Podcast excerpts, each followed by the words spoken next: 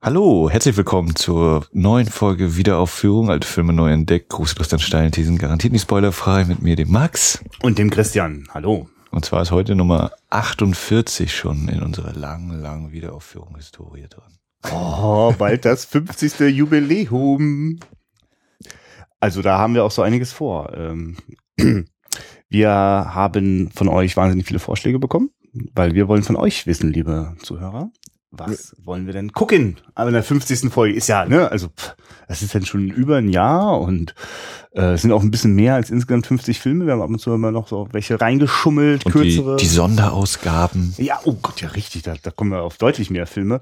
Ähm, aber für diese 50. Ausgabe sind wir einfach auch wirklich sehr neugierig. Ähm, also wer hört uns eigentlich zu? Erzählt ihr uns nämlich damit auch. Ne? Also ich verstehe schon, dass viele Leute mal jetzt keine Lust haben, oh, jetzt Kommentare schreiben und so. Und, äh, aber so eine, so eine Abstimmung ist sehr, also viele, viel, also, ich, also ich wäre nie auf die Idee gekommen, dass jemand äh, sowas wie Golden Eye mit reinschmeißt. Äh, wo ich einfach dachte, ach na ja, wenn der jetzt gewinnt, ich würde mir den nochmal angucken. Also war schon einer von den Bonds, die ich in bessere Erinnerungen habe. Ich bin jetzt kein, kein ausgebrochener Bond-Fan, ne? Oder ähm, äh, ich will nicht gerade, was noch so ganz wenig Stimmen bekommen hat, aber wo ich mich trotzdem gefreut habe, dass das mit aufgetaucht ist. Reifeprüfung, so. Es sind ganz viele tolle Klassiker mit dabei gewesen. Ach ja, Lawrence von Arabien, das ist so ein Film. Äh, also, wann hast du, hast du den gesehen schon? Ach, guck mal. Nee. Und ich habe den halt irgendwann mal gesehen, so dass das eigentlich nicht mehr gilt. Kennst du das, wenn es so mehr als 15 Jahre her ist, gilt das eigentlich nicht mehr? Man kann nicht mehr sagen, Ja, ja, ja, den das- kenne ich auch. Das ist so dieses, ja krass, den habe ich mal gesehen, aber da war ich noch so klein und so unerfahren. Wer weiß, wie der jetzt auf mich wirkt. Und also das ist auf jeden Fall. Ja. Wir haben es jetzt reduziert auf die Top 5. Und ähm, da könnt ihr auch schon sehen, wie da so ein bisschen äh, die Votes laufen. Aber ich denke, ihr kriegt noch genug äh, Menschen und äh, äh, einzigartige IP-Adressen zusammen, um dann noch weiter eine Abstimmung mitzumachen. Also übrigens, wer sich wirklich mal wundert, also mehr als zwei Klicks sind nicht erlaubt. So, also ich habe da, ich habe da den den Hebel und ich sehe das auch, dass ihr eure zwei Stimmen immer ausnutzt. Und als wir eine Weile lang fünf erlaubt haben, ging das auch oder zehn.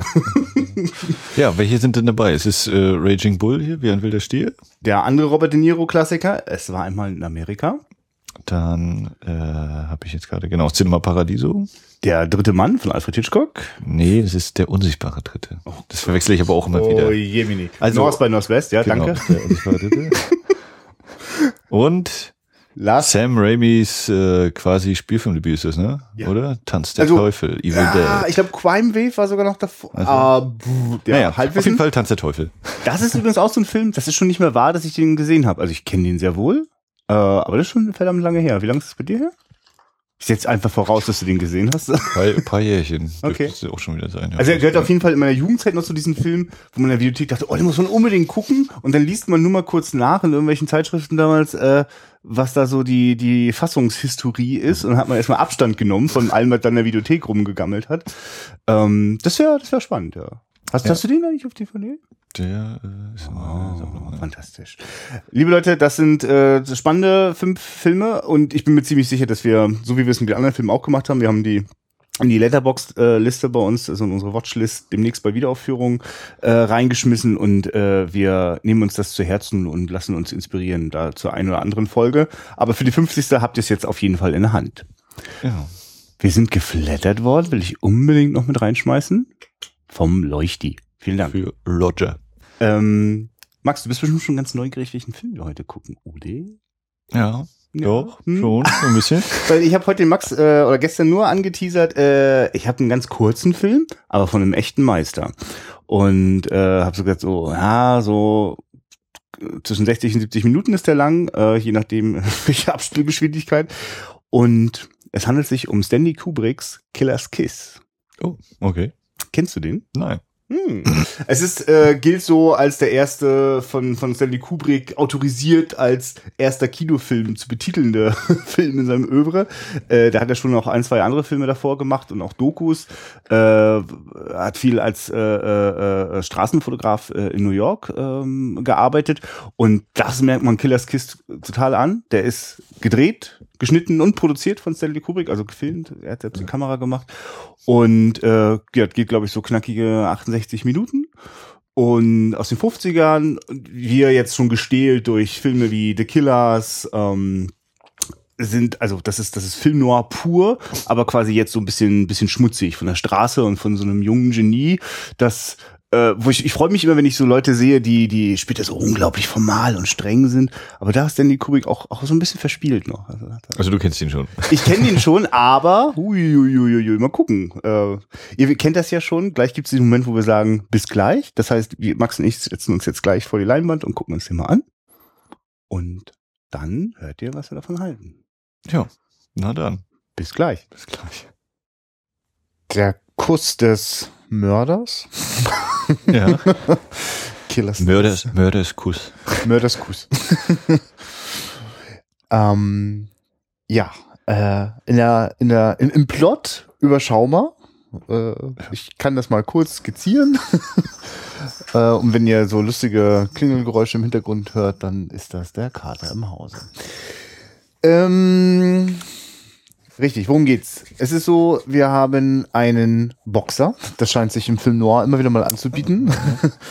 Und es ist auch äh, ein Boxer, der äh, seine guten Tage schon hinter sich hat äh, und dem wir beim verzweifelten Kampf, aber letztlich, äh, also er verliert, ne? Ich irgendwie so richtig, Ja, immer verun- er er verliert schon, ne? K.O. Geschlagen. ja, ja, genau.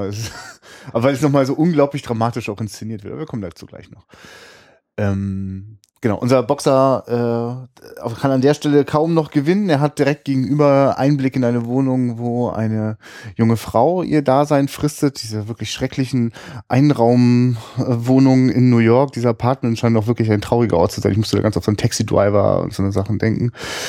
Ähm, und äh, diese Frau äh, ist, hat zum Beruf äh, in so einer Tanzhalle äh, den, den, den, den Männern, die dort äh, reingehen, äh, mit ihnen zu tanzen. Das ist, glaube ich, äh, noch eine etwas äh, abgedämpfte Form von Prostitution. Wahrscheinlich geht da auch mehr, man weiß es nicht. Deswegen gibt es auch so einen Zuhälterähnlichen äh, Chef in dieser Tanzhalle, äh, der auch große Zuneigung zu dieser Frau hegt.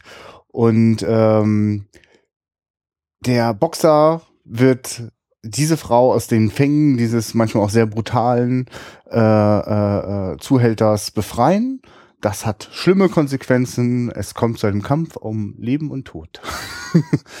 Jetzt äh, habe ich so beim, beim, beim, beim Freestyle zusammenfassen schon fast wieder das Gefühl gehabt, na, ganz so einfach ist es ja nicht, aber natürlich vom Plot ist es total simpel.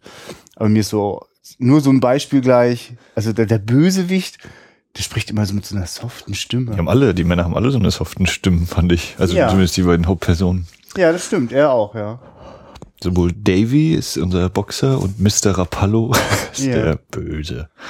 Ja, und der Davy hat, hat für mich so was, also ich habe ich erst gemerkt, dass in The Killers in den Mitte 40er Burt Lancaster da wirklich auch sowas wie so den, den, den Archetypen geliefert hat, äh, des Film Noir-Helden so, ne? Also das Anti-Helden eigentlich, ne? Also irgendwie geschwächt, äh, aber noch um sein Leben kämpfend oder in The Killers ja vielleicht dann auch schon nicht mehr sich selbst aufgegeben haben.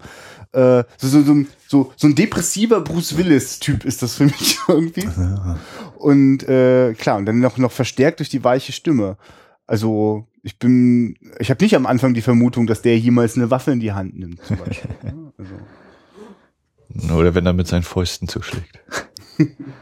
als Boxer. Ja, das Ganze wird erzählt als äh, Noir, ja, Noir-typisch behaupte ich jetzt wieder mal einfach. In Rückblenden der ganze Film eigentlich, ne? Also wir, wir müssen uns eigentlich darauf verlassen, dass das, was uns der Dave wieder erzählt, auch tatsächlich so geschehen ist und was die Rückblenden in den Rück, in dieser Rückblende, in der Rückblende der Rückblende, dann auch wahr ist. Also das ist ja wieder so dieses, ja, also es beginnt am, am Bahnhof an, ich würde sagen jetzt, oder überhaupt mal Grand Central Station oder so in New York und ähm, Davy erinnert sich, ja, wie hat das nur angefangen? Wahrscheinlich war es mit dem Boxkampf. und dann gibt es wieder dieses, äh, ja, Ultra-Klischee, das Bild wird äh, unscharf und düdelüm und oh, jetzt sind wir in einer anderen Erzählebene. Ja. Also, Ich finde es auch wirklich spannend, also dem Kubrick dabei zuzuschauen, wie er sich so ganz klassischen Konventionen bedient. Ich sogar fast das Gefühl habe, der hat sich bewusst auch vorgenommen, einen einen publikumswirksamen Film, also, also ein, für ein breites Publikum einen Film zu machen. Ne? Also der ist wirklich komplett rund, schon mal vorweggenommen mit Happy End und allem drum und dran. Ja? das ist äh, krass, ja. Also und durchaus auch gewagt, weil da muss man schon die eine oder andere Bittepille schlucken, weil äh, ganz ohne äh, Tote geht das dann am Ende auch nicht ab. Ähm, aber irgendwie wird dann am Ende von so beiden Hauptfiguren alles gut. Ähm, durch dieses schnelle Tempo gibt's halt auch keine, keine Nebenstränge. Das, am Anfang wird das Oh. äh, parallel erzählt. Das finde ich übrigens eine sehr schöne Idee. Äh, also quasi den, den, den Boxkampf äh, und den Überlebenskampf äh, äh, der Tänzerin, das so parallel zu Ja. sehen. Und gleichzeitig holt der Zuhälter äh, sie auch äh, äh, die Tänzerin mit ran an den Fernseher. Lass uns mal diesen Kampf gucken, weil der ist auch schon wahnsinnig eifersüchtig. Er hat schon mitbekommen, dass gegenüber in der Wohnung äh, dieser Boxer lebt und er selbst ist eher so ein alter Typ äh, und weiß, dass eigentlich nur durch die Umstände und sein Geld die Frau überhaupt sich irgendwie mit ihm abgibt. Ne? Ja, und der Kampf ist noch äh, so wieder, wieder, wie uns das dann eben durch den Reporter, also wie vieles eigentlich durch, durch Voice-Over auch irgendwie erklärt wird. Ne? Oder in vielen Szenen Voice-Over genutzt, wie eben beim Kampf, wo wir dann eben durch den äh, Reporter, der den Kampf moderiert, eben zu hören bekommen, ja, er hat jetzt schon 88 Siege, zwei Unentschieden und sechs Niederlagen oder so und er verliert halt immer, wenn es drauf ankommt, so ungefähr. Und heute sozusagen letzte Chance und der Junge macht ihn natürlich fertig. Diese Dinge, ja. Ja, also äh, auch wenn ich noch kein, äh, keine der Dokumentationen von ähm, Stanley Kubrick gesehen habe und ich auch nur ein paar Fotos mal im Internet entdeckt habe äh, von seiner Zeit als äh, Straßenfotograf, ich glaube, da hat er für die Zeitung auch gearbeitet, ähm, man merkt aber da also die dokumentarische Herkunft an. Also zum Beispiel der Boxkampf ist äh, sehr stark dokumentarisch äh, gedreht, also viel Handkamera, viel auch so außerhalb des Rings. Und dann allerdings gibt es natürlich Momente, die man so als Dokumentarfilmkameramann nicht machen kann. Ja, genau. Äh, äh, dann springt es richtig zwischen die beiden Kontrahenten und dann ist es, bin ich richtig baff, also wie intensiv äh, dort der Kampf denn abläuft und die Kamera den wirklich ins Gesicht springt. Also das habe ich, äh, ja, also da, da denke ich eher sonst an Raging Bull oder Michael Manns ähm, Ali. Ali, genau, ne, wo das ja auch so unglaublich intensiv und nah dran ist. Ähm, da, also Stanley Kubrick hat, das weiß ich, Day of the Fight, eine Dokumentation über einen äh, Boxkampf oder einen Boxkämpfer gemacht. Und ich kann mir vorstellen, dass der einfach auch Lust bekommen hat. Oh, jetzt will ich das aber mal richtig inszenieren. Jetzt möchte ich auch mal richtig in den Ring mit hineinspringen. Ja. ja, und also ich überlege halt nur, bei, bei Ali war es ja teilweise so, dass er eben, dass Michael eben so wirklich so eine Minikamera. Minikamera, die Ja. du wirklich zwischen drei Fingern halten kannst und das Ja. wird ja bei Kubrick noch nicht so der Fall gewesen sein. Ne? Also das kommt ja nochmal interessant dazu. Also das war schon sehr interessante und intensive Aufnahme. Ja. Na, ich habe mal eine Aufnahme gesehen, äh, da gibt's gibt's so ein Foto, aber Stanley Kubrick hat ja selbst auch die Kamera geführt in dem Film, äh, wo man ihn sieht mit so einer sehr kompakten äh, 35 mm Kamera. Es war einfach so, dass äh, während des Zweiten Weltkriegs wurden äh, viele sehr kompakte Kameras konstruiert, die oft dann nur eine Minute Film irgendwie durchlaufen hat, aber mit denen konnte man dann auch. ja, aber selbst die musste ja erstmal da irgendwie, ne? Ja, ja, Also also, nee, also ich, für mich ist es auch total überraschend. Also, weil, also mehrfach, also nicht nur, nicht nur Faustschläge, sondern auch äh, Gläser äh, und äh, ich weiß irgendwas noch, ich komme gerade nicht drauf, aber mehrfach fliegt auch was direkt in die Kamera. Ne? Also mehrfach werden wir so in diese, äh, dieses Gefühl hineingezogen. Also ich finde, das ist auch was, was bei Stanley Kubrick ja auch später oft passiert, so dass durch diese, ähm, oft durch die Bilder, die so, so zentral kadriert sind, dass man so alles so in die Mitte zusammenläuft, äh, dass man so, so reingezogen wird, also so, so unmittelbar reinspringt in diese Filmwelten. Und das macht er da mit solchen Sachen auch schon immer wieder. Ja, nee, also ganz, ganz stark fotografiert und äh, choreografiert, dieser Boxkampf, fand ich. Ja. Und genau, weil er geht auch so quasi auch etwas länger, als das sozusagen jetzt vielleicht äh, vom, vom Inhalt nötig wäre, aber dadurch bin ich wirklich, also, äh, es ist, ich will ich gerade, da ist auch keine Musik, ne? Also man hört, Ja. glaube ich, die Leute. Die, die Schläge hört man, genau. ja. Es wurde wohl so, ich habe wieder IMDb wieder Ja, ja. schnell überflogen, äh, so ziemlich alles komplett äh, nachvertont, weil die Hm. Soundcrew am Anfang wohl hatten sie öfter mal das Problem, dass die Schatten dann mit dem Bild waren und Hm. in IMDb steht dann eben, naja, er war noch nicht so erfahren, Kubrick, und hat die dann einfach alle gefeuert und hat dann alles äh, nachvertonen lassen. Ja, und ich glaube, was, was auch oft das Problem ist, ist gerade wenn die Kameras mobil und klein waren, dann waren sie irre laut, weil äh, die, die wenn man so manchmal aus den 30er, 40ern so, so Kameragehäuse Gehäuse sieht, sind ja manchmal unfassbar riesige, wie Kleinwagen, äh, dann hat das auch was damit zu tun, dass äh, eine sehr aufwendige Konstruktion drumherum gebaut ist, damit sie, damit man den Ton nebenbei aufnehmen kann und nicht ständig äh, den, den, den Filmstreifen rattern hört also durch die Nachvertonung, äh, also äh, fällt nochmal auf, wie, wie nah der natürlich so einem, so einem Realismus kommen wollte, weil also die, die Schläge und, und, und die Atmosphäre drumherum, also sie wirkt authentisch, ne? Sie ist dann zwar komplett konstruiert, aber umso größer ist ja dann auch mh, abzulesen, wie, wie, wie stark die sich Mühe gegeben haben, dass es möglichst äh, äh, real rüberkommt. Und das, was das andere, was dazu beiträgt, ist, dass der Film halt die ganze Zeit an, äh, an Originalschauplätzen gedreht ist. Äh, mit wirklich für mich teilweise sehr überraschenden Bildern, weil ich weiß nicht, wie, wie ob da mit dem Bus dann vorbeigefahren. Es gibt zum Beispiel einmal eine Aufnahme, wo die Hauptdarstellerin äh, so eine große Straße, ich glaube in der Nähe des Times Square auch äh, überquert. Ja. Also, also so ein typischer Tracking-Shot, wie man sie bei Kubrick auch später noch viel öfter immer sieht. Ähm, nur, dass ich mich frage, yo, wo kommt wie Licht? Und manchmal sieht man auch, wie Leute so in die Kamera gucken. Ne? Ja. Also man merkt, das ist einfach mitten. Ja. Na, irgendwie auf dem Pickup, also auf der IMDb-Trivia als Quelle, auf dem Pickup-Truck die Kamera hinten drauf gepackt und dann äh, gefahren. Happy Shooting, ja. Also genau, und das, das sorgt halt öfter dafür, dass man da äh, besonders stark reingezogen wird und in zu keinem Zeitpunkt so eine, hm, wie es ja oft in den großen Produktionen mal wieder vorgekommen ist, dass die Leute vor Leinwänden stehen oder anders gearbeitet ja. wird.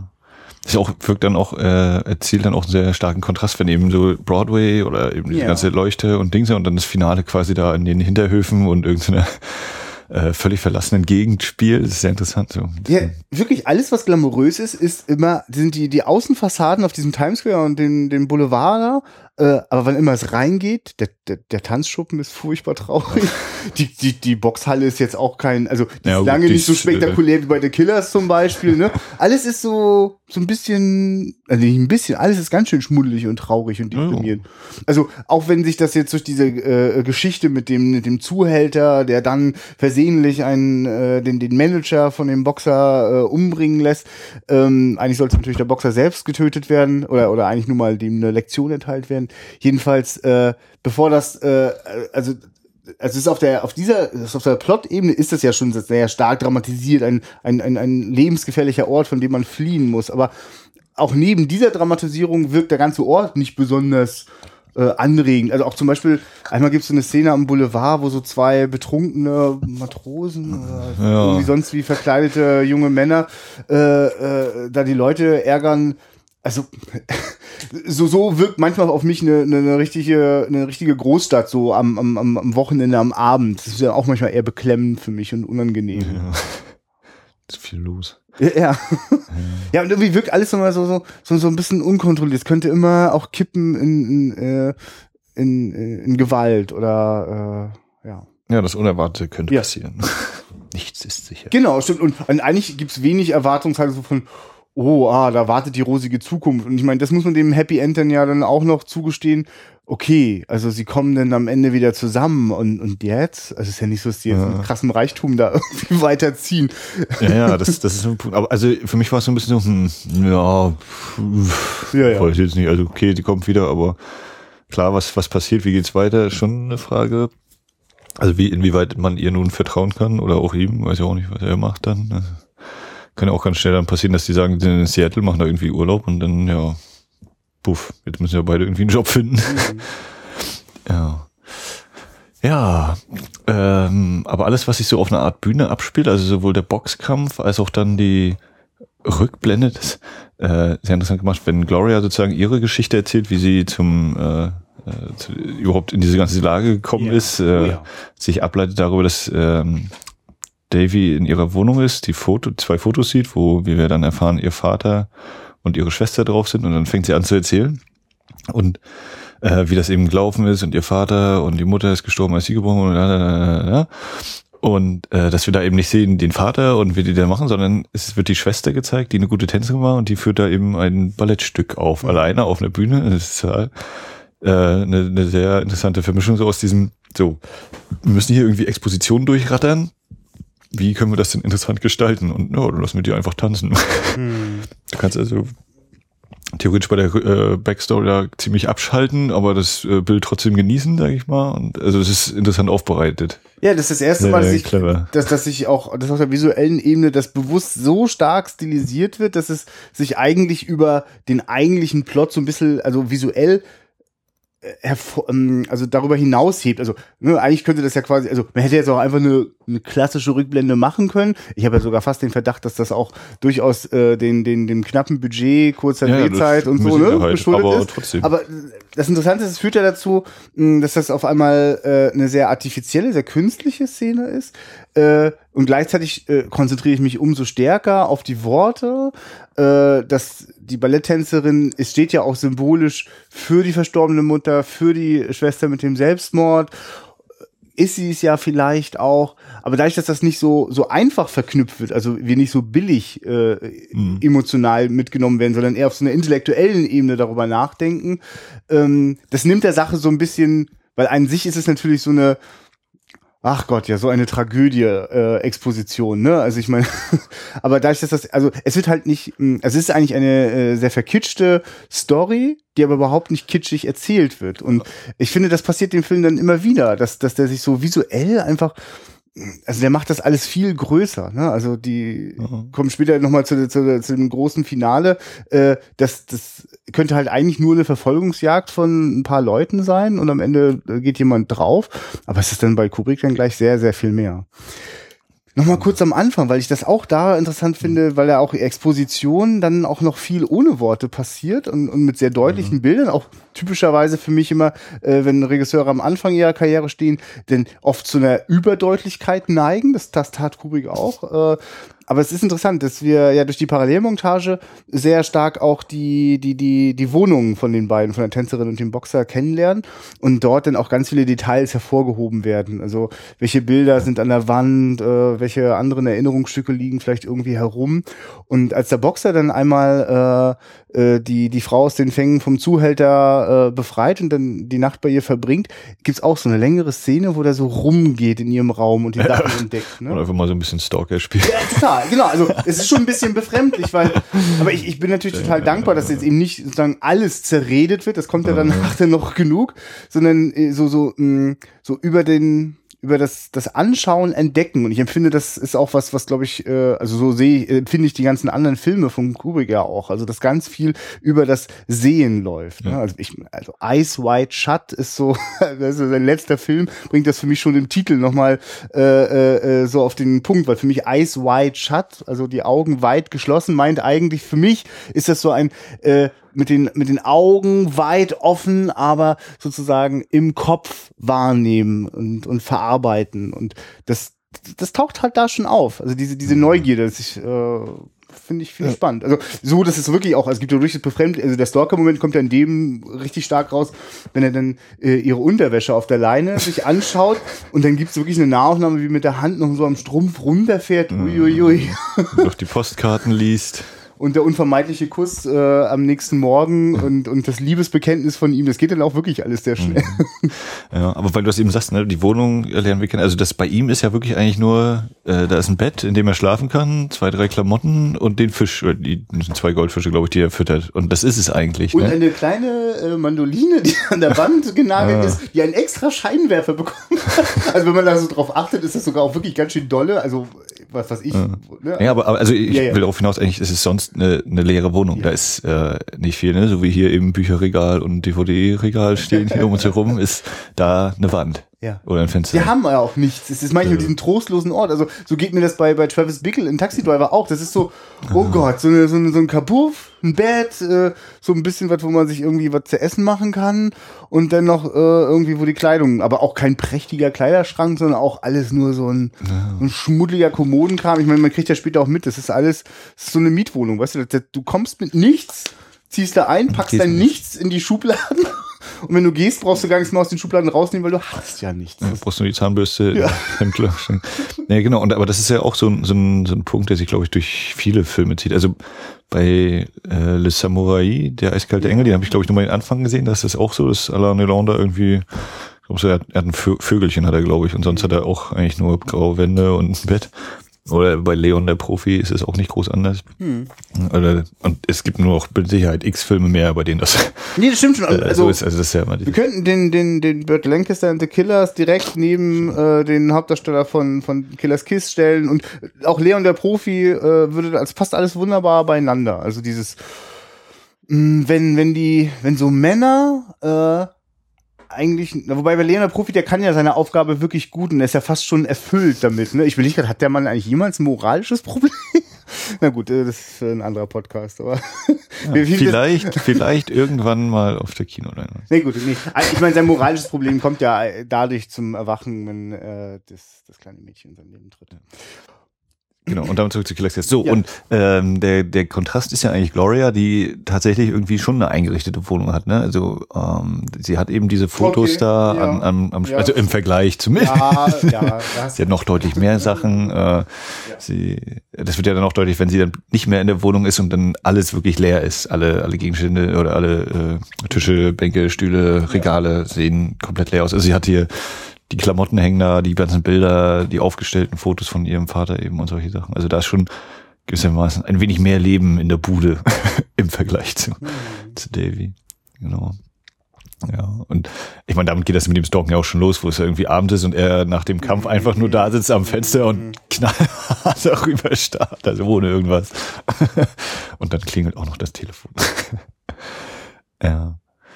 Und dann auch später ist es ja interessant gemacht, wenn, wenn äh, sie beide eben beschließen, so, wir packen jetzt zusammen und dann flüchten wir.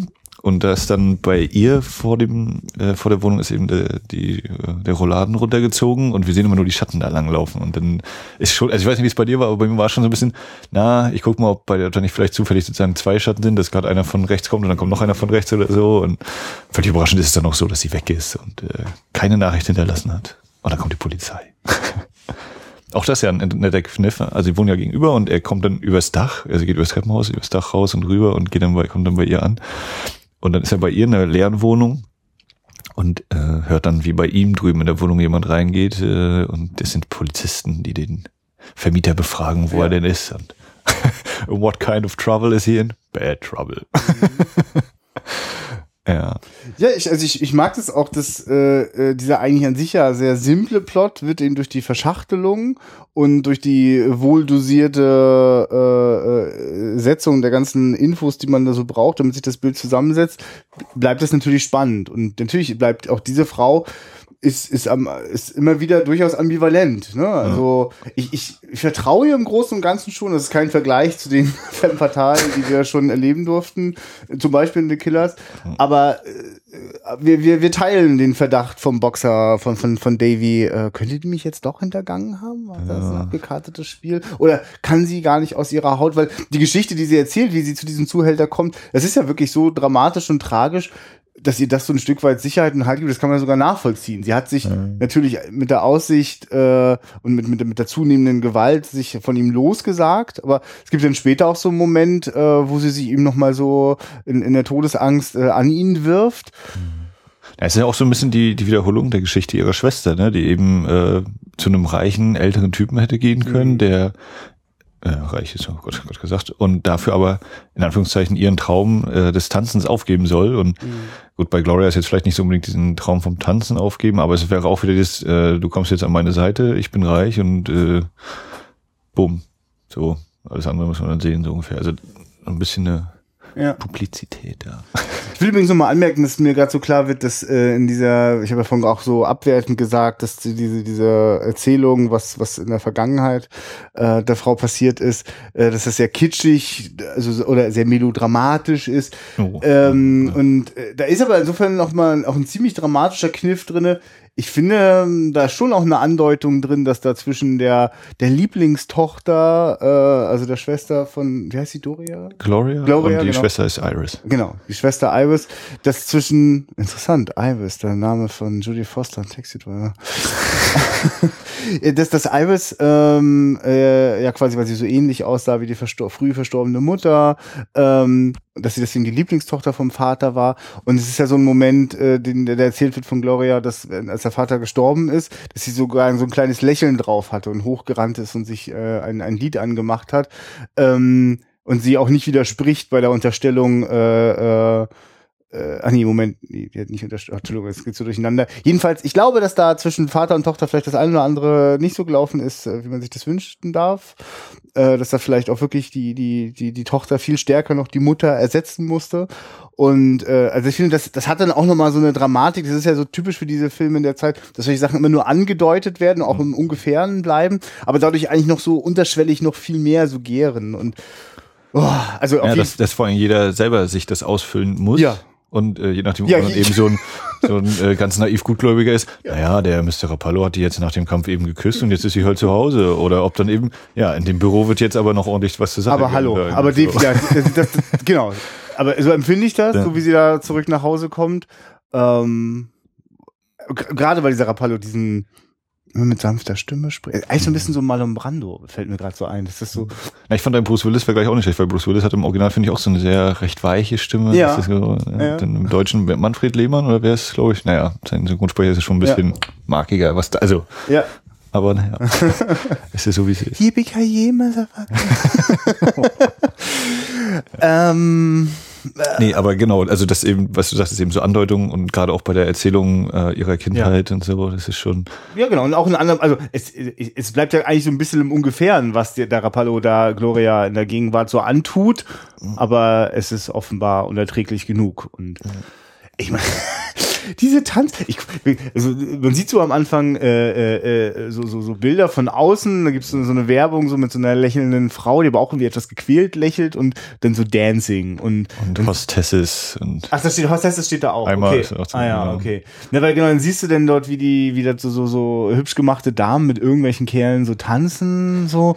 Und Was geht jetzt hier? Und die müssen Eintritt bezahlen. Oh, meine, es dämmert einem dann so. Und wahrscheinlich kann man dann für ein Extra dann auch noch irgendwie aufs Zimmer gehen. Keine Ahnung. ich finde auch dieser Zaun da im Hintergrund in diese Tanzhalle ist ja ganz einfach erkannt. Der Traum vom Picket Fence, ne, oder wie ist das? Ja. Ja, ja. Die Illusion ist perfekt. Also ich finde auch, dass der Film also in den in den Innenräumen sehr bewusst mit der mit der mit der mit der Dekoration der, der, des Sets arbeitet und in den Außenaufnahmen äh, weiß Stanley Kubrick offensichtlich sehr genau, wo man in New York äh, welche Bilder bekommen kann und da hat dort immer wieder, also wir sehen dort ellenlange menschenleere Gassen, in denen mal ein Streifen Licht reinfällt. Wir sehen manchmal irgendwo äh, äh, die die legendäre Brooklyn Bridge irgendwie so so durchschimmern, ne? Das war so dieser Moment ist, ah ja, stimmt, wenn man in New York dreht, muss entweder Brooklyn Bridge oder da man dann später eben auch die, das World Trade Center zu sehen sein. Also dieses, dieses markige irgendwas, damit Ja. du weißt, es muss New York sein, egal wie. Und, und aber es ist ja wirklich auch spektakulär. Also Es gibt eine, also eine unglaubliche Aufnahme, äh, so auch so ungefähr in der Mitte des Films, und es ist auch eine äh, Aufnahme, wo in der Mitte des Bildes äh, die Sonne gerade hinter einem der Wolkenkratzer untergeht und alles in so ein, in so ein äh, vers, versmocktes äh, Gegenlicht getaucht und diese, diese Stadtsilhouette, die, also die ist, hat genau diesen richtigen Bogen, so zwischen irgendwie romantisch, überwältigend, aber irgendwie ist das auch, irgendwie ist das auch kein, kein richtig schöner Ort zum Leben, ne? Also, ich will nicht, da läuft auch so der Off-Text dann wieder gerade drüber. Äh, Sagen die eigentlich, wo die hinwollen? Wo- na, Richtung Seattle, zu dem Onkel von ihm. Ja. Ich versuche gerade ein Gefühl für Seattle, also was da so der Sehnsuchtsort ist, ne? Was, was man da dann erwarten darf, aber. Also Naja, die, die Farm, er lebt ja, also der Onkel ist richtig stimmt, wir sehen am Anfang diese Bilder aufs Land. Stimmt, ja, die Fotos. Auch wieder, ne? Über Fotos, wo ich dann dachte, das sind ja bestimmt Fotos, die er selber, die Kubrick selber gemacht Ja, hat ja. und da einfach mal platziert hat. So. Und Äh, gibt's ja, gibt's ja auch noch heute, dass äh, Großstadtmentschen immer diese, diese Sehnsucht nach dem Land dann haben, ne? Äh, Und die, die auf dem Land sind, gehen dann irgendwann aufs College, auf die Highschool und Ja. äh, müssen dann in die Genau, Großstadt. die verzweifeln an dieser, an der Ödnis des Nichts Ja. und äh, äh, die Großstadtmenschen an der Ödnis der Oberfläche, wo dahinter auch immer nur das gleiche erschreckende, einsame Nichts ist. Ein deprimierender Film, der dann seinen Höhepunkt findet in, in einer Lagerhalle voller äh, Schaufensterpuppen. Ja. Das ist schon. Da ist das nächste Publikum. Nachdem wir den Boxkampf im Ring hatten, ist nun die Lagerhalle, in der ah, das sind tote, also Puppen halt stehen. Ja. Ja, ja. Und das Puppenbild wird ja eigentlich, oder würde ich jetzt behaupten, erstmalig aufgegriffen, wenn Gloria wieder einschläft und äh, Davy bei ihr in der Wohnung ist und sie hat halt an ihrem Bett äh, oben da so eine Puppe, wo ich jetzt dachte, okay, gruselig, ich würde mir nie so eine Puppe ans Bett hängen. Ja, ja. Von sie, von sie ist wirklich so, so rangebunden und äh, wirkt so ein bisschen so wie so ein Stück Kindheit irgendwie mit Gewalt festhalten. Ja. Und wenn man dann was von ihrer Kindheit hört, denkt, ui, da war ja nicht viel Schönes bei. ja. Es ist eher, glaube ich, auch der, also darauf projiziert sich wahrscheinlich so der, der Traum einer schönen Kindheit. Jetzt, wo das Erwachsenenleben so trostlos ist, also ein sehr deprimierendes, äh, trauriges Bild. Schönes Symbol, ja. Ja. Genau, und äh, in der Lagerhalle sind dann. Also es ist so, Ja, rekapitulieren wir mal. Der Plan ist, dass Gloria und Davy äh, eben ihr Geld holen, zusammenpacken und zu dem zu Davys Onkel Richtung Seattle zur Farm fahren. So. Das geht aber schief, weil Gloria Sei vorsichtig, wenn du das jetzt im Detail ist. Am Ende kommt auch nichts anderes bei raus, dass sie äh, es Genau. doof gelaufen ist. Also sie beschließen, er, er will von seinem Manager sich sein Geld holen und sie soll von Mr. Rapallo noch das Gehalt der letzten Woche abholen. Wo wir alle denken, ja klar, der jetzt schon so völlig äh, emotional mit durch ist, da wird das bestimmt gerne machen. Dann kommt es ja eben zur Verwechslung. Das fand ich übrigens interessant. Also wir haben jetzt die Criterion Collection, da ist das jetzt Ja. extra drauf bei The Killing äh, geguckt und ähm, auf dem äh, Backcover steht eben so mit drauf, ja, The Killing äh, mit seinen Dildem, mit äh, Cinematography und aber auch mit der Ironie ist Kubrick at its core und dann dachte ich so, aha, Ironie, ja, hm, ja krass, hier ist auch irgendwie so mit diesen Verwechslungen und äh, der Falsche Ja. wird halt zusammengeschlagen und äh, eigentlich könnte es doch alles so einfach sein und ist es aber dann eben doch nicht, ist schon, ja doch, so dieses wäre es nicht so bitter, könnte man da öfter mal lachen, wie blöd das da läuft, ja. Ja. Ja, genau, es kommt Verwechslung. Und das fand ich interessant hier, die, die Treppe, die zu diesem Tanzclub führt, die ist ja, also da kann ich mir wirklich vorstellen, wie Kubrick gedacht hat, oh Gott, oh Gott, wir brauchen, haben wir noch irgendwas, was wir hier in dieser, Tre in diesem Treppenhaus filmen können? Also das ist wirklich so eben schwarz-weiße, äh, na nicht Pflasterstein, was sind das, Mosaiksteinchen, äh, von, von oben hinunter gefilmt und, äh, das steht auch noch schön oben am Bildrand, watch your step, hahaha, auch das wieder so dieses, ne, äh, wenn du hier nicht aufpasst auf dieser Treppe, kann dir ganz Schlimmes passieren. Und äh, kann ich mir richtig vorstellen, wie da diese, diese Treppe gesehen oder da oben gestanden hat, oh mein Gott, wer das jetzt filmen? Und dann machen wir irgendwie auch solche Aufnahmen wie bei Shining mit dem Teppich. also, kann ich mir gut vorstellen, dass er da ein bisschen drauf abgeht. Auf solche Form. Ja, das ist wirklich, also immer wieder de- sehe ich Bilder und denke, oh, also ich meine, diese Sonne, die hinter diesen Ja. monolithischen Wolkenkratzern untergeht, das da sehe ich auch 2001 vor mir. Und wenn jemand später die Axt schwingt, sehe ich auch Jack Torrance vor mir, der damit rumwütet. Alle seine Filme sind in diesem Film. Ja! Und ganz besonders natürlich auch äh, die Traumsequenz, wenn äh, Oh. David dann schläft. Gut, dass du sie ansprichst. Ich, ich, weil die hatte mich völlig nochmal von den Socken gehauen. Die hatte ich vergessen. Also wir, wir sehen eigentlich, genau, wir sind erstmal in einem Albtraum von ähm, äh, Davy und äh, äh, also ne, verlorener Kampf, ähm, hat die Frau noch beobachtet, legt sich ins Bett. Und dann ist das einfach so, dass wir die ganze Zeit äh, im Traum so in mehreren Einstellungen durch eine Straße fahren. Und das Ganze ist negativ, also umgekehrt. Das heißt, das was schwarz ist, ist jetzt weiß. Und dieser Film ist schwarz-weiß. Äh, und wenn plötzlich diese Umkehrung stattfindet, äh, also es blitzt richtig so kurz im Auge irgendwie auf. Wir sind das alle gewohnt, so in Trailern wird das oft als dramatisierendes Element äh, heutzutage benutzt, aber für einen Film aus den 50ern ist das ein ganz überraschendes Stilmittel und äh, erinnerte mich zum Beispiel auch an die Farbumkehrspiele in 2001, da jeden bis ich das ja. auch. Das krasse ist auch, dass ähm, ist ja eben so eine, so eine Straße entlang immer gefahren, wird gefahren und es ist nicht ein un unterbrochener Schutz, es wird immer wieder geschnitten. Das ist immer so, wahrscheinlich, weil sie irgendwie nicht mehr länger auf der Straße fahren konnten oder so, nehme ich jetzt mal an, aber es ist, wirkt auch immer so kurz abgehakt und dadurch entsteht auch nochmal so ein eigener Rhythmus, ne? weil es ja auch ein bisschen, es ist ein Traum, ist äh, Genau, diese klar. seltsame Traumlogik, und die so er fährt geradeaus, aber irgendwie und jetzt doch wieder in die andere Richtung und hä, vor zurück und das fand ich auch sehr, es wirkt. Genau, und, und, und es ist völlig unklar, wo, wohin oder was bedeutet. Und dann kommt schon der Schrei der Frau und er wacht auf und dann sieht er, der Rapallo ist dort und äh, zieht mal schnell äh, das Rollo runter. Visuell äh, strotzt er vor Ideen. Ja, also Völ völlig überraschend. Wer hätte das bei Kubrick gedacht? Ja. ja, wir haben ja schon auch erzählt, dass im Finale denn diese ganzen äh, Schaufensterpuppen äh, rumstehen. Davor gibt's noch eine Verfolgungsjagd äh, auf äh, der, einer Lagerhalle, die auch äh, Ja, die beginnt damit, dass äh, Davy eigentlich zusammengeschlagen worden ist und dann durchs Fenster hinausspringt. Das ist der, der Anfangsstunt. Und damit beginnt dann die Verfolgungsjagd durch Hinterhöfe. It's a dead end alley. He can't get out. Wir wissen also, hier wird es sich irgendwo entscheiden müssen. Und dann wirklich die legendären Feuertreppen in New York, wo man dann außerhalb des Gebäudes nach oben klettert. Auf die Dächer und dann versucht er an jeder Tür, die da oben auf den Dächern ist, irgendwie reinzukommen, schafft es nicht. Und in meiner Erinnerung wäre bisher Vertigo der, der, der, der beeindruckendste Film mit äh, äh, Verfolgungsjagden zu Fuß auf Dächern gewesen. Aber das knallt eigentlich noch, noch mehr, weil es ist zu ganz früher Stunde, äh, es gibt auch so, so, so Nebel, man hört so entfernt so von den Schiffen so Nebelhorn.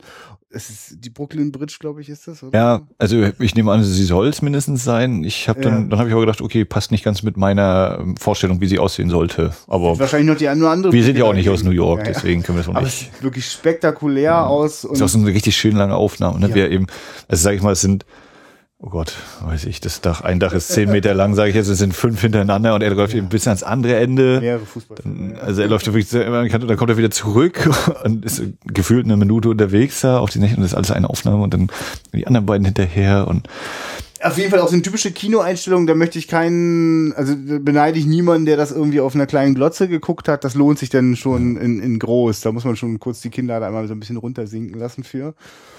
Ganz äh, auch zum Thema dieses Ironie ähm, ist dann, wenn sie auf, wenn er da vor dem äh, Tanzladen wartet und dann hinten ist eine dieser äh, Glitzeranzeigen CinemaScope, bla bla bla, irgendein Film. Ach, tatsächlich, Leute, ich gleich gesehen, Wo ich ja. dachte, ja, das ist jetzt schön. Das ist natürlich äh, wahrscheinlich nicht unbedingt super beabsichtigt, aber es war so, ja krass, wir haben hier äh, 1,33 zu 1, äh, schwarz-weiß.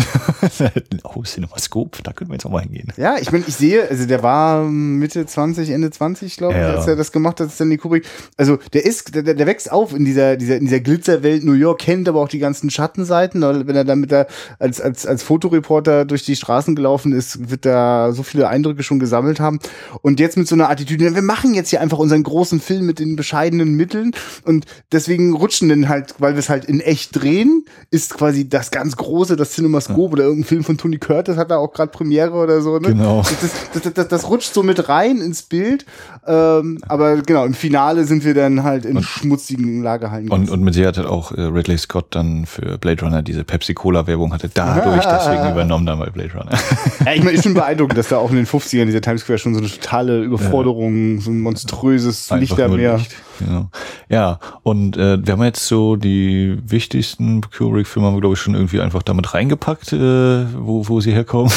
Und der Endkampf ist dann natürlich auch irgendwie so mit Spartakus, ne? Axt gegen irgendwie so Fleischerhaken ist so, muss ja gladiatorenmäßig Es sein. ist, doch- es, es ist wirklich kein, also weil in der Inszenierung fällt das total auf bei den, bei diesen formal sehr strengen Filmen, zum Beispiel Barry Lyndon. Äh, da gibt's denn, also der ganz oft in, in totalen und mit präzisen Zooms, äh, nicht nur in totalen, sondern vor allem in statischen Einstellungen arbeitet oder sehr präzisen Kamerafahrten, ganz butterweich verfolgend.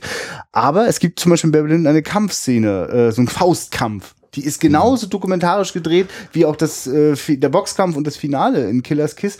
Und äh, auch bei ähm, jetzt waren wir gerade noch bei einem anderen Film Spartacus genau. Ist auch die, die Kampfszene relativ roh ne? Also werden das ansonsten ja auch so in Spartacus so alles in Cinemascope und so große äh, äh, Landschaftsbilder mit mit äh, Unmengen von Statisten. Aber wenn es am Ende um den Kampf um Leben und Tod unten geht ist das auch schmutzig dreckig. Und ich erinnere mich auch dass das sehr also da war auch nichts Ruhmreiches oder Schönes dran, wenn denn da dann irgendwo äh, mal die Lanze dann getroffen hat. Und das ist in Killers Kiss genauso. Das ist, das ist ein ganz furchtbarer Tod. Ja. Und auch das dann wieder visuell gelöst, indem wir den Kopf einer dieser Puppen, Schaufensterpuppen sehen und darüber der, der Zug, äh, dann sind wir plötzlich wieder aus der Rückblende rausgerissen am Bahnhof und hören eben so eine, so wie der Zug eben so ganz schrill pfeift. Und das sind so Sachen, die man heute als Konvention äh, ganz, ganz, äh, also die einen vielleicht nicht mehr überraschen, die ich aber für die Zeit äh, bemerkenswert finde. Also solche wie sozusagen Bild-Ton-Ebene und das, was es im Kopf auslöst, äh, kombiniert wird. Gerade wenn man weiß, dass das äh, da alles noch harte Handwerksarbeit ist, damit all diese verschiedenen Dinge wirklich ineinander überlaufen. Ja, und vor allem, wenn tatsächlich eben komplett nachvertont worden Ja. ist. Das ist ja auch dann Ach, du nochmal. sagst auch komplett, also wirklich sämtliche Dialoge. Habe ich so verstanden, genau. Und äh, die Ja. Gloria ist auch nicht, hat auch nicht selber ihren Text ja nochmal gesprochen, die Schauspielerin, sondern wurde von einer anderen, weil sie keine Zeit hatte dann mehr. Okay. Also wieder Quelle IMDb Trivia, jeder mag das dann selber nochmal. Hast du irgendeinen dieser Schauspieler jemals wieder gesehen? Ist der irgendwer Bestimmt, aber naja, ich finde es schon auffällig. Also, also ich finde die, ich finde, das passt total gut, die Besetzung. Ähm, aber keine, also irgendwie haben sie alle, also es ist eben nur der Mini-Burt Lancaster und sie ist nur so eine Mini-Grace Kelly. Und also sie haben, sind beide bemerkenswert. Ich finde ja bei der, bei der, der, der Frau, die Gloria spielt, auch das ist sehr angenehm, dass sie wirklich ich weiß, ich, die wirkt für mich nicht, als würde sie vom Theater kommen. Die hat ein sehr natürliches Aha. Spiel, so, ne? Ich, wenn die so, so aufgeregt ist. Okay, das so. wäre jetzt nämlich mein, mein Ansatzversuch gewesen, ob er die irgendwie vom Theater her kannte oder so und dann eben, äh, weiß ich, ne? komm, wir machen jetzt mal hier zehn Tage so ein kleines Filmchen. Ich meine, ich kann mir, also ich bin ja immer der Meinung, dass so, so mal eben mit Laien arbeiten und damit überzeugende Szenen bekommen, ist über alles andere als einfach. Äh, wahrscheinlich sind die vom Theater, aber vielleicht gibt's da, okay, überhaupt gar keine Ahnung über irgendwelche. Ich muss mal wieder in mein, in mein, im, hier im Taschenverlag, die haben auch so ein Stanley Kubrick Buch, das liegt Ja. bei mir irgendwo, glaube ich, rum, das müsste ich mal zu Rate ziehen. Die, du meinst die, die großen Stanley Kubrick Archives? Nee, das, das ist etwas Nee, das ist, oh ja, nee, dieses, genau. Ja, jetzt Max Blick, der ging so im Regal hoch und dann Ich war Richtung äh, Paul Verhoeven, das Büchlein, und da oben stimmt, du hast ja die. Oh, das stimmt. Ich Okay. könnte das jetzt runterholen, das aufschlagen, dann wird der Podcast zwei Stunden lang. Ja. Ähm, was mir noch aufgefallen ist, so am Anfang äh, war auch wieder zum Thema Kameraarbeit, dass wir erst so immer so eine dezente Untersicht haben bei den ersten Einstellungen. So, Ja. äh, beziehungsweise während die Opening Credits sind, ist auch wirklich nur eine Einstellung und äh, unser Kollege Davy steht eben da am Bahnhof und raucht. Und es sieht auch wieder authentisch aus. Da laufen Leute Ja, ja. Bild und so sehr realistisch. Die Szene muss dann auch aufhören, als der äh, Reinigungstyp mit, Ja, der, der mit seinem Besen weg, direkt auf die Kamera zugegangen ist. okay, jetzt müssen die Credits durch sein, hilft nichts. Schnell machen. Ja, und genau, erst so diese Untersicht und dann kommt eben der erste größere Schnitt sozusagen äh, und dann sehen wir diese diversen äh, äh, Zeitungs- und Fotos und so und damit erzählt das, das ist ja auch wieder dieses dokumentarische, beziehungsweise Kubricks Hintergrund eben als Fototyp. Und ich stelle mir wirklich vor, dass Kubrick da ganz alleine war. Der hatte einen Stapel von diesen Plakaten, gerade von der Druckerei abgeholt, hängt die hin und dreht das für seinen großen Kinofilm. Und nimmt das wieder ab. ja, natürlich. Also Wahrscheinlich hat er genau eins gehabt, hat das an verschiedene Stellen. Kann ich jetzt mal hier kurz bei Ihnen in den äh, Friseurladen hängen und ich mache hier kurz eine Aufnahme von draußen und sind Sie für ewig auf Bild und äh, Ton festgehalten. ist, also wirklich, ich merke so, mich elektrisiert das richtig, äh, nochmal wieder diesen einen Film, den ich aus irgendwelchen Gründen beim ersten Schauen so langweilig und uninspiriert fand, äh, äh, ähm, ähm, äh, Atemlos von, von John Luc Godard, weil auch da muss ich gerade dran denken, dieser Film geht auf die Straße ne, und Ja. ist vor Ort und erzählt dort die Geschichte äh, dieser beiden, dieser Mann und Frau und also eigentlich, da, da steckt ja sowas Pures, sowas drin, dieses ist ja auch die Idee, die, sich dann so aus diesem Direct Cinema, aus diesem, dieser dokumentarischen Form, die sich dann in den Spielfilm reingeschlichen hat und ihn auch damit ganz stark verändert hat. Also quasi diese ganzen Studiobauten und alles Artifizielle wird plötzlich so in die Realität reingerissen und hat so einen neuen Realismus geschaffen. Das ist echt aufregend. Also, ja, ich hatte den letztes Jahr äh, bei der Wiederaufführung dann gesehen hier bei den Arthouse. Ah ja. Also nicht Und auch mein, mein erstes Mal, nee, genau.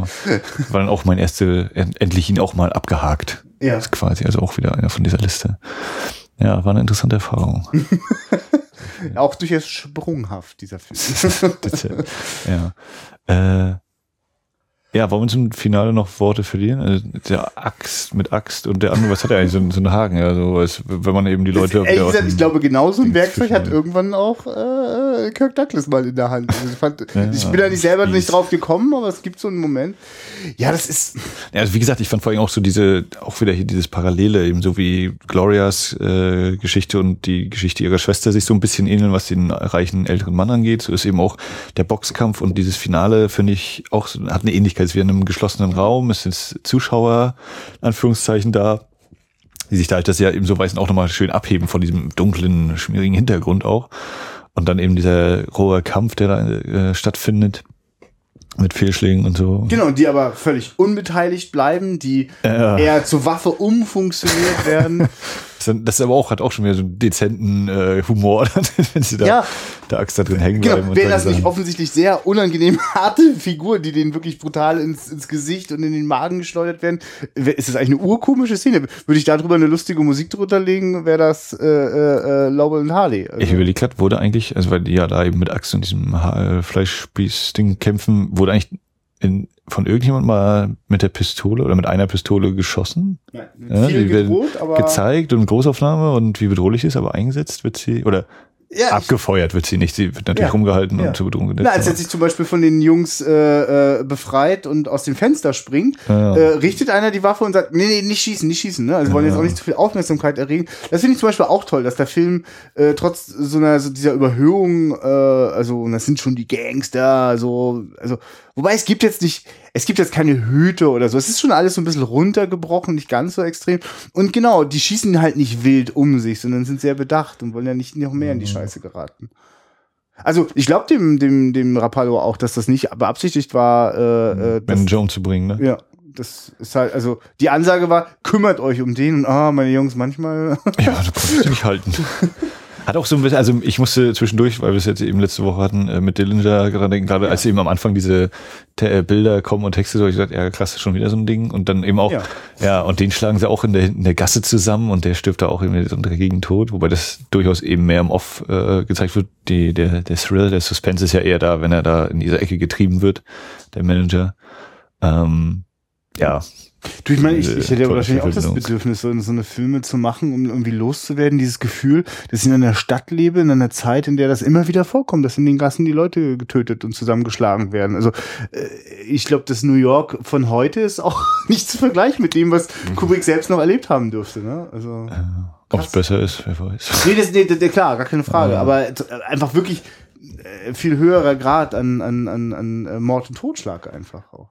Ja, okay. Also, Taxi Driver ist doch auch eine Doku eigentlich, ne? äh, ja, es äh, spielt im Taxifahrermilieu, nur ein- Tage im Leben eines Taxifahrers. Ja, äh, Stanley Kubricks Frühwerk. Äh, irgendwann muss ich mal rauswühlen. Fear and Desire, so äh, der, der so wirklich als der eigentliche erste Spielfilm gilt. Äh, der, den habe ich noch nicht zu greifen bekommen. Der ist aber glaube ich mittlerweile noch mal äh, wieder rausgekommen. Also lange war der mich im Archiv so ein bisschen verschlossen. Dann musste der erst ein paar Jahre unter der Erde liegen, bis die Verwandten das rausgerückt haben. Da bin ich nochmal neugierig, weil ich mochte schon sehr also die, die ganzen Verweise, also damals noch ganz unbewusst äh, äh, in die filmische Zukunft von Kubrick zu sehen.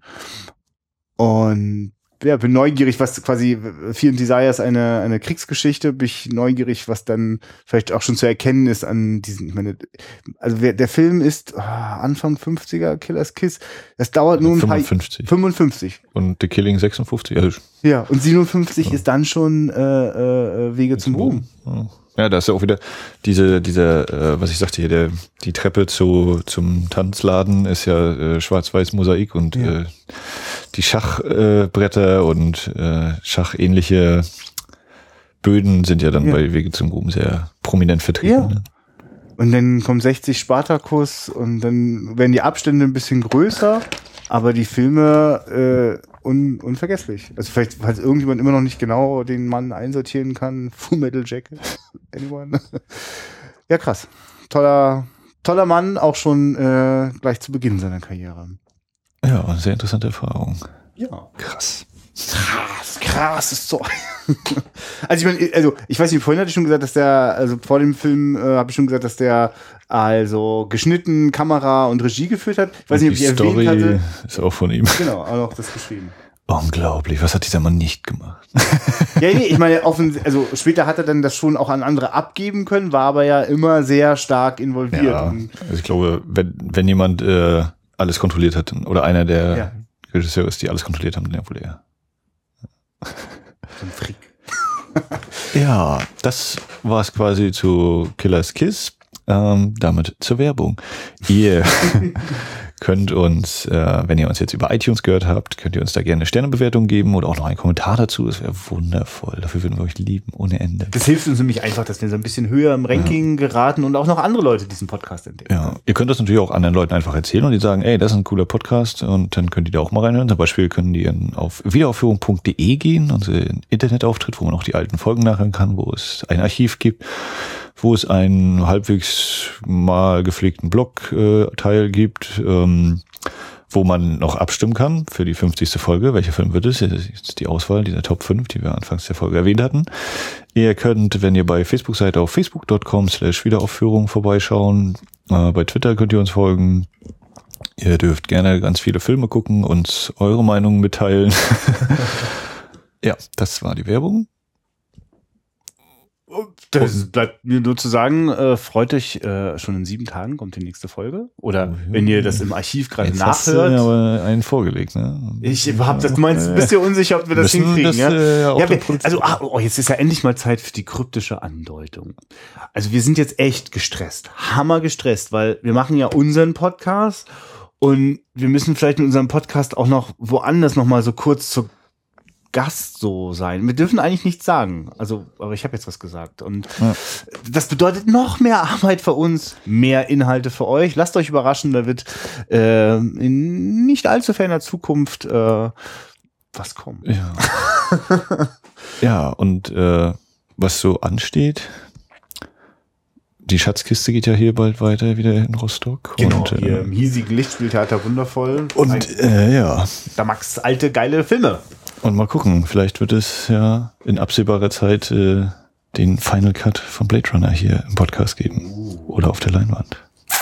Ja, du genau. Wenn das mit der Leinwand nicht klappt, dann müssen wir es halt wieder heimisch machen. In diesem Sinne, guckt Filme, habt Spaß dabei. Auf Wiederhören. Ciao.